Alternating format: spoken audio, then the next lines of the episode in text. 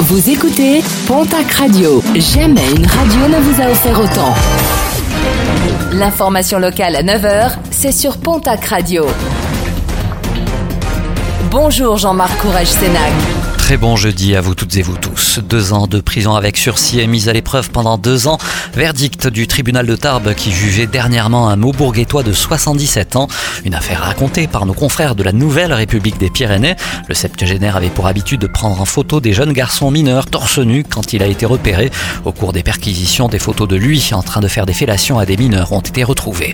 Huit mois de prison avec sursis. Verdict du tribunal d'Auch qui jugeait dernièrement un jeune homme de 24 ans.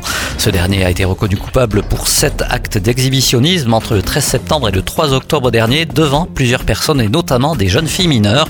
Il avait euh, notamment montré son sexe devant des collégiennes à Nogaro. Beaucoup trop pressé, un automobiliste a été dernièrement intercepté au péage de l'Estelle sur l'A64 par les gendarmes.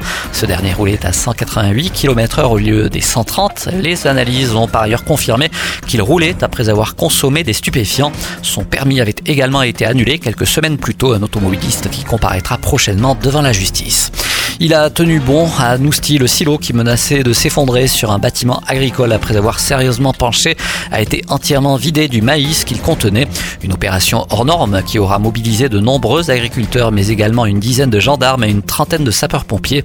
Place désormais aux opérations de démontage de ce silo. Des perturbations attendues demain à Pau sur le réseau Idélis à l'occasion de la mobilisation intersyndicale contre l'austérité pour les salaires. Un service minimum va être mis en place. De potentiels retards sont à prévoir entre 6h et 8h lors de la sortie des véhicules du dépôt. Prévision réactualisée à retrouver sur le www.idelis.fr.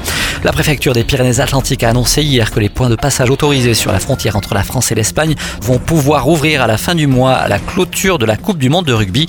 Décision prise après la tenue du sommet franco-espagnol de Barcelone. Sont concernés dans le 64 le pont des marchandises à Andaille, les Aldudes, le col d'Ispégui à Saint-Étienne de Baïgori et le port de Larro.